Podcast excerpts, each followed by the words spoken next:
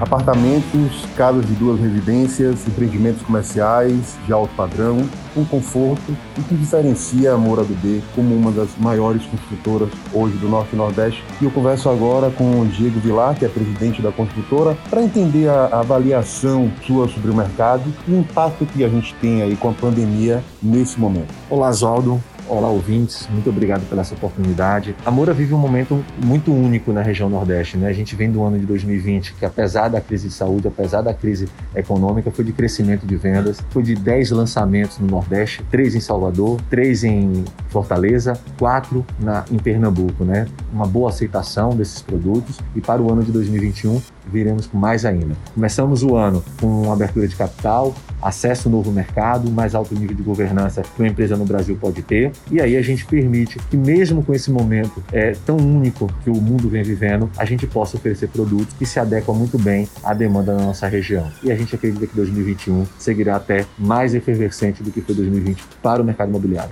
Mudanças passaram a ser colocadas em prática nas residências a partir do que se viveu, das experiências vividas ao longo desses últimos meses. O que você destaca como mudanças irreversíveis, sobretudo nos projetos e na concepção da essência hoje da Moura do B? Perfeito. Durante o período de pandemia, a Moura do B praticamente fazia pesquisa todo mês. Todos os produtos que a gente lançou ou está em desenvolvimento, a gente aplicou pesquisa para entender as transformações que estão acontecendo. Na nossa visão, a pandemia e a reclusão social acelerou o que estava para um futuro muito próximo. Como, por exemplo, falando agora nas áreas comuns dos prédios, a construção e adequação das áreas para recebimento de e-commerce. Né? A portaria, o porteiro virou um gestor logístico de uma segregação grande de tipos de encomendas, seja alimentos congelados, seja alimentos quentes, seja encomendas como eletrodomésticos, roupas, o que seja. Então a gente entendeu que era adequado para os prédios ter esse tipo de ambiente separado para que até não se perdesse em cada uma das entregas. E a pandemia mesmo se resolvendo como está se resolvendo agora, não vai mudar esse hábito de consumo, né? As pessoas não vão deixar de ter a comodidade de fazer os seus pedidos no e-commerce. Além disso, os apartamentos, agora olhando dentro do imóvel do cliente, é, eles começaram, durante a fase de pandemia, a repensar a forma de interagir com o imóvel, muito com a, com a socialização familiar, né? Então, a sala mais ampla, integrada à cozinha, integrada à varanda, criando um ambiente onde alguém da família possa cozinhar para os demais e possam participar da naquele momento, ele vai continuar. Mesmo com os restaurantes que a gente espera que estejam logo no seu pleno funcionamento, com os bares, vai ter esse momento também de compartilhamento familiar e isso passou a ser uma tendência. Outros detalhes mais que a pandemia não tem tanta interferência, mas como por exemplo o pet virou de fato um membro da família, né? Então ter também esses ambientes adequados para ele dentro do prédio passou a ser mandatório. Além da tecnologia, vagas de carro elétrico, placa solar, inovações que sempre esteve no DNA da Moura do B e a gente sempre ofereceu esse Instituto do Salvador. Não é à toa que o Mansão Baiano, entregue no ano passado, é o primeiro prédio com certificação Aqua no seu mais alto patamar do Nordeste inteiro e já operando e funcionando. Então isso faz parte da nossa cultura. Geração de emprego em renda e o impacto sobre o setor produtivo.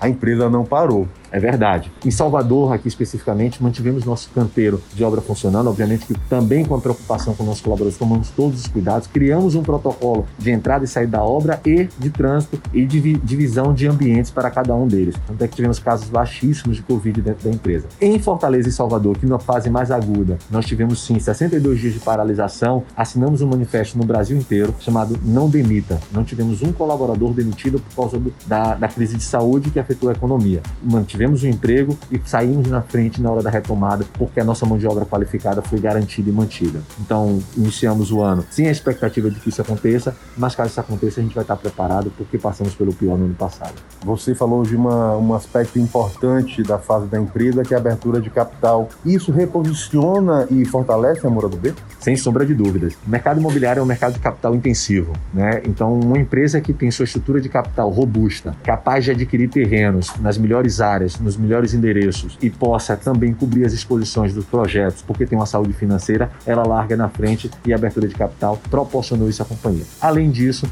como eu disse anteriormente, a Moura acessou um novo mercado que é o mais alto nível de transparência e governança que uma empresa possa ter. No mercado imobiliário, onde você compra na planta para receber entre 3 e 5 anos depois um apartamento, tem uma empresa que você tem a certeza dos números delas, que são auditados por empresas internacionais, que são apresentados de forma transparente e muito clara ao mercado, é fundamental para que você tenha o conhecimento da saúde financeira da companhia e dos seus processos na entrega do seu imóvel. A Moura mantém uma relação muito próxima com a Bahia e com os baianos. O que esperar para esse ano de 2021? É muito próxima mesmo, né? Como eu disse a você, a gente é uma empresa nordestina. Eu, inclusive, sou baiano, sou teropolitano, né? Então, a Moura do B tem um interesse em continuar investindo em Salvador, acredita na praça. Como eu disse anteriormente, é quando a, a, o posicionamento da empresa em ter continuado investindo, mesmo na mais grave crise que nós vivemos nos últimos quatro anos no mercado imobiliário no Brasil como um todo, a gente continua em Salvador apostando na cidade, o baiano pode esperar que virão mais lançamentos mais produtos inovadores e um desenvolvimento maior para a nossa cidade. Diego, obrigado pelas informações, parabéns pelo trabalho e que continue gerando emprego e renda que a cidade com certeza merece. Eu que agradeço, estamos à disposição e tenha um bom ano de 2021. Siga a gente nas nossas redes sociais e até o próximo podcast.